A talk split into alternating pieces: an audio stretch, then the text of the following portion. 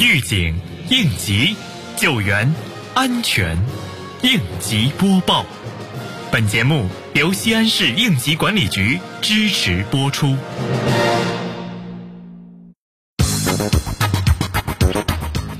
日前，市应急管理局举行处长上讲台应急管理业务培训活动第三场培训，由政策法规处处长对新修订安全生产法亮点内容进行了专题授课，并从贯彻新思想、新理念，落实中央决策部署，健全安全生产责任体系，强化新问题、新风险的防范应对及加大对违法行为的惩处力度，进行了深入解读。培训内容既系统全面，又突出重点，具有较强的指导性，使参训人员对新修订的安全生产法有了更加全面立体的理解。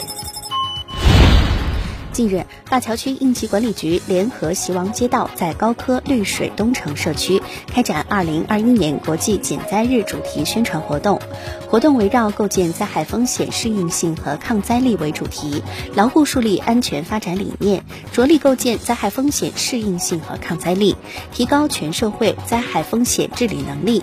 活动现场向居民发放了安全防火、地震等防灾减灾知识宣传资料，同时现场对市民进行应急知识政策宣传，为广大群众普及防灾减灾救灾知识，进一步提高居民风险防范意识。十月十五号上午，东西新城应急管理局相关负责人带队对咸阳延齐华阳建材有限公司双重预防机制运行情况进行督导检查。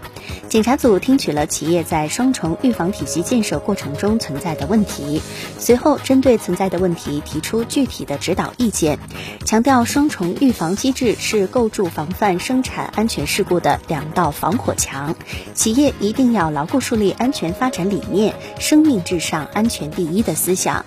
二要突出重点，扎实推进，通过双重预防体系建设，提高职工安全意识、应急处置能力，防范生产安全事故发生。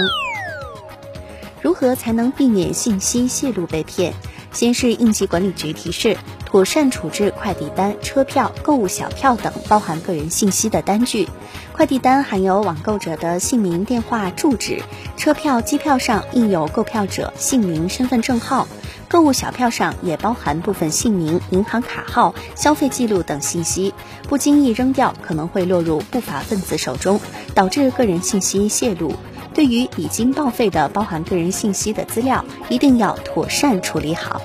感谢收听本次应急播报，我是小陈。